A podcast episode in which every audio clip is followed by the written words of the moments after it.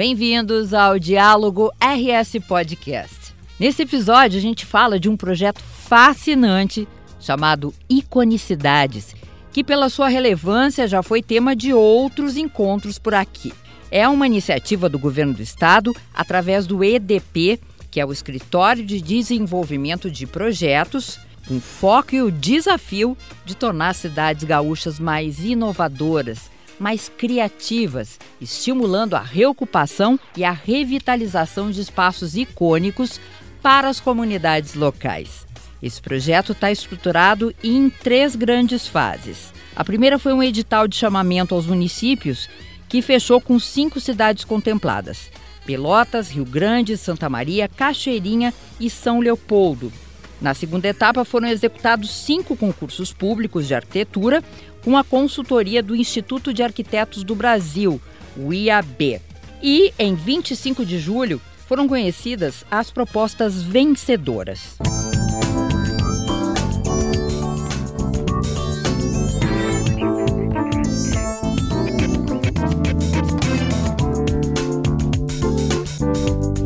E esse Iconicidades teve a sua importância reconhecida recentemente. O projeto levou o prêmio CalRS promovido pelo Conselho de Arquitetura e Urbanismo do Rio Grande do Sul na categoria Poder Público.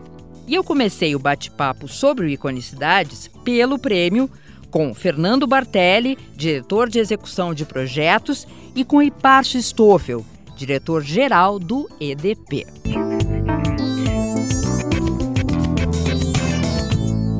Eu vou começar com o Iparcio Stoffel para a gente falar desse prêmio que esse projeto recebeu recentemente. É um reconhecimento de um trabalho que vocês vêm fazendo aí ao longo de todo esse governo. O que, que significou para vocês receber esse prêmio? Preciso começar dizendo que estamos muito felizes, não só pela ideia de sermos reconhecidos, recebermos o prêmio, mas por perceber que o que nós queríamos com um projeto de fato está se convertendo em realidade que é gerar um impacto positivo, que é gerar uma mobilização em torno da ideia do projeto, que é, em, em síntese, apoiar cidades a impulsionar iniciativas que promovam a inovação, a atividade empreendedora, fomentem a economia criativa por meio da revitalização de espaços já ou potencialmente icônicos nestas cidades. Lembrando que nessa primeira edição foi dirigida a cidades com mais de 100 mil habitantes, então nesse contexto recebemos 11 candidaturas, cinco foram selecionadas, realizamos os concursos públicos de, de arquitetura em extensão nacional para cada uma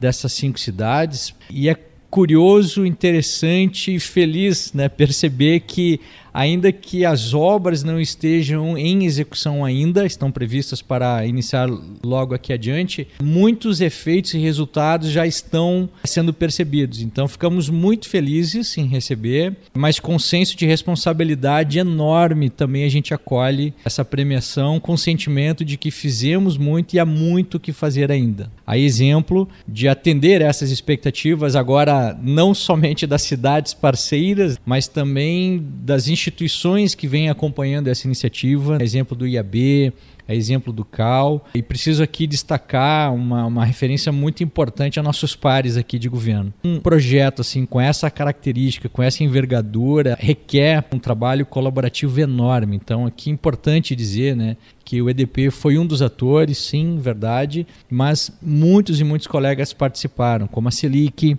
que liderou o processo da realização dos concursos por meio dos nossos procedimentos. A CAGE foi parceira fundamental, juntamente com a PGE, para nos orientar nas adequações normativas para que melhor pudéssemos seguir com esse modelo de concursos públicos que há muitos anos o Executivo Estadual não vinha realizando e estamos fazendo não um, mas cinco concursos simultaneamente porque é importante lembrar que nós realizamos os concursos, reconhecemos o primeiro, segundo e terceiro colocado desses concursos para cada uma dessas cinco cidades e agora ingressamos em fases que levam à operacionalização e realização dos projetos que foram aqui contemplados. Então, percebido os parceiros felizes, as cidades felizes, os arquitetos felizes. Recentemente encontramos alguns desses arquitetos. A alegria não era só nossa, era deles também claro. e era um algo contagiante, né? Que, é, era que isso que tomou. eu queria que, que o Bartelli falasse. E agora trazer o IAB para perto do Estado, que é uma coisa muito legal, e ver isso lá na ponta se concretizando nesses projetos que fazem diferença para essas comunidades, né? Na tua visão de arquiteto, assim, falando um pouquinho do prêmio e do projeto.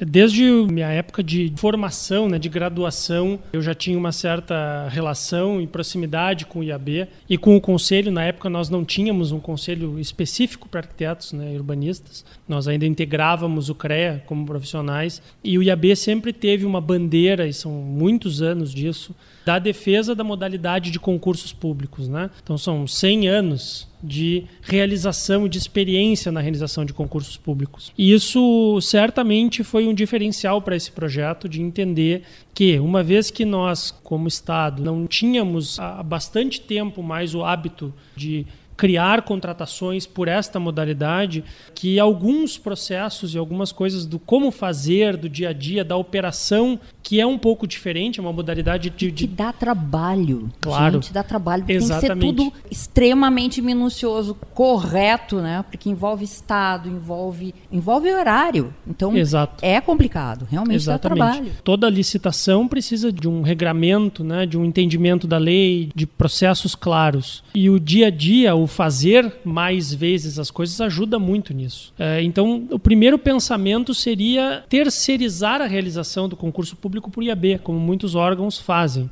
E a grande inovação desse, dessa relação que nós criamos entre o Estado e o parceiro foi justamente de que não foi isso que foi feito. Nós não terceirizamos a realização do concurso público para o IAB.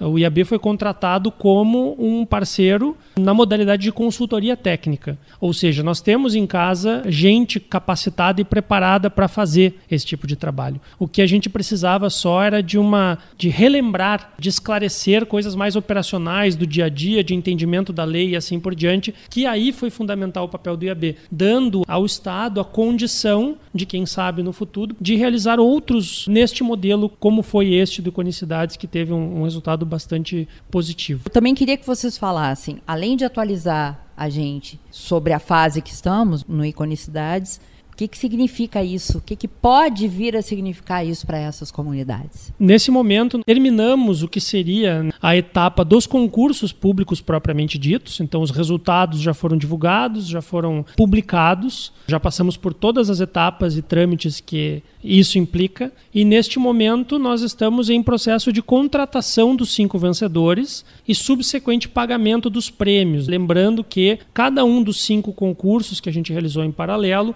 premia primeiro, segundo e terceiro lugares. Todos eles ganham uma premiação em dinheiro e o primeiro lugar de cada um dos cinco também é contratado para desenvolver os projetos executivos, que são aqueles que dão condições para que mais tarde sejam licitadas e feitas as obras que vão efetivamente fazer a diferença para as comunidades, né, como tu falasse. Nesse momento nós estamos em processos finais dessa etapa de contratação.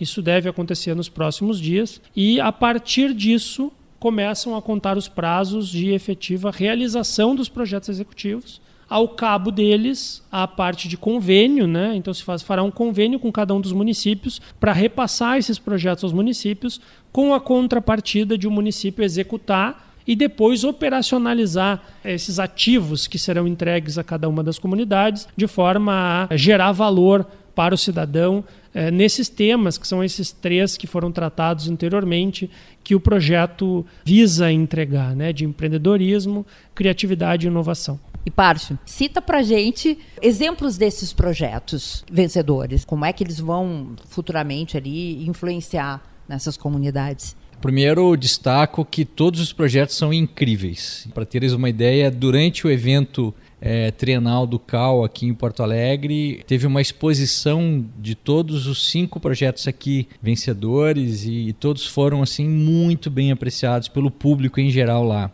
parte da riqueza do ícone cidades é ter a compreensão de que não é um tipo de projeto que é o, o melhor ou o vencedor. Então houve um cuidado em buscar projetos que se adequassem, em parte, às expectativas que a cidade tem com aquele espaço que ela submete e também com a característica daquele espaço. Né? Então, se olharmos os cinco, nós temos uma, uma complementariedade. Por exemplo, algumas cidades submetendo aparelhos, edificações, algumas tombadas pelo Wi-Fi, por exemplo, que são históricas. Por exemplo, Pelotas, com a antiga sede do Banco do Brasil, Santa Maria, com a questão do clube de ferroviários, que tem uma característica né, de uma edificação. Eu não quero limitar o restauro, mas passa pelo restauro para que então a gente revitalize aquele espaço, promovendo ali a indústria criativa, a indústria cultural, explorando né, gastronomia, música, artes, o empreendedorismo, a escola, o um lazer. Redimensionar, né? né? Eu acho que é, é Penso mais que ou menos sim, isso. E de tal maneira esse redimensionar assim, buscando características e aspectos que fortaleçam a identidade das pessoas com aquele espaço, com a sua cidade, por meio de oportunidades, de uma palavra que eu acho que é essencial, de conviver com aquele espaço, ou seja, a convivência gerando pertencimento, gerando uma identidade falou tudo, né? Que por meio dessa experiência as pessoas vivem a experiência da sua cidade, do seu espaço. Eu acho que essa compreensão é chave, né? Mas além de é, espaços com características né, mais históricas, nós temos outras com características que tocam muito a questão com o verde.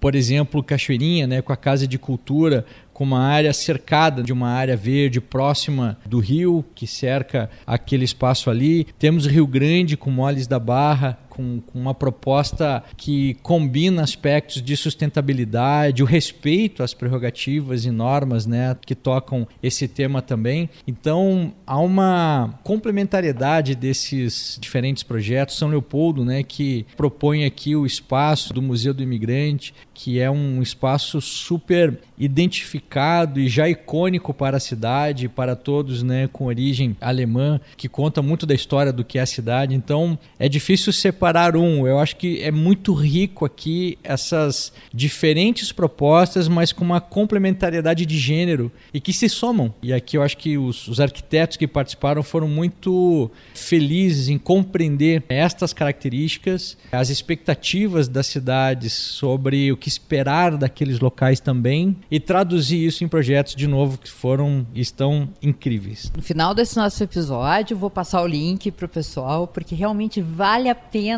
Cada um desses projetos que tu citou, que eu tive a oportunidade de conhecer, eu dizer, esse é muito bacana, em off aqui. Esse é muito bacana, esse é muito bacana. São todos muito legais. E com características realmente muito próprias. Então vou convidar o pessoal aí que, que acompanha nosso episódio ter essa oportunidade de conhecer mais esses projetos. Né? Bom, para a gente fechar o nosso bate-papo, agora podemos falar em desafios, iconicidades e os seus principais desafios daqui para frente. Os desafios são muitos. Talvez citando dois a gente consiga representar assim conjuntos de desafios que temos. Um deles, sem dúvida, é colocar em nível de execução os projetos aqui com as respectivas obras, para que de fato possamos então revitalizar os espaços, ainda que estejamos indo tão bem, podendo comemorar várias conquistas ao curso do projeto, nós temos que concluí-lo efetivamente. Nós temos a compreensão de que todo o efeito esperado se dará de fato com a entrega desses espaços à população de cada cidade. Né? Então, acho que esse é um desafio importante e toca esse trabalho plural com os nossos pares que fizemos referência anteriormente. Acho que um dos nossos desafios é, com base em todo o aprendizado desta edição, pensarmos alternativas, caminhos e ver como nós podemos criar condições para um diálogo, pensando o futuro do projeto, eventualmente com mais cidades, com que características, enfim. Mas eu acho que esse é um desafio muito provocador e que seria bacana pensarmos a respeito. Eu vou complementar com uma, uma parte mais operacional, um pouco mais técnica, né? o desafio desses próximos passos, já que o IPA já falou sobre essa parte mais estratégica, de continuidade. Acredito que a gente tem um grande desafio e que os projetos são realmente muito legais. Tem soluções bastante endereçadas de desafios que os municípios propuseram e eles precisam ser desenvolvidos tecnicamente para que saiam de ideias e efetivamente se ponham como projeto, que sejam capazes de entregar isso na realidade. Temos a convicção de que os contratos serão entregues a, a, cinco equipes absolutamente capazes de entregar, mas são projetos complexos. Né? Então, de qualquer forma, o desafio de desenvolver, de revisar todos esses projetos, de analisá-los, de fazer as críticas necessárias né? e de engajar todos os envolvidos nisso, né? os próprios municípios, as várias áreas, certamente será bastante interessante né? nos próximos eh, dias Vai e semanas. Vai ser uma trabalheira.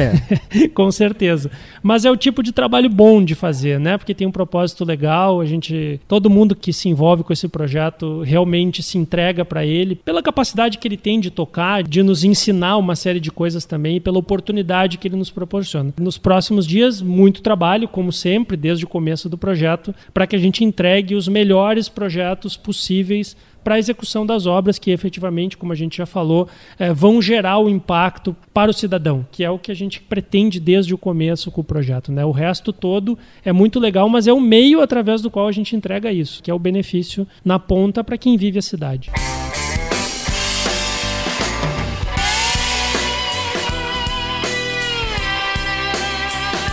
Segue então o endereço eletrônico para quem quiser conhecer mais sobre o projeto www.rs.gov.br barra iconicidades.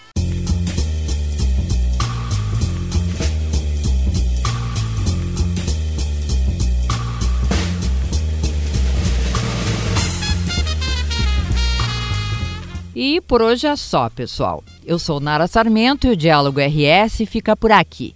Este e outros episódios estão disponíveis no YouTube do Governo do Estado e nas plataformas da Rádio Web e Spotify. Grande abraço a todos!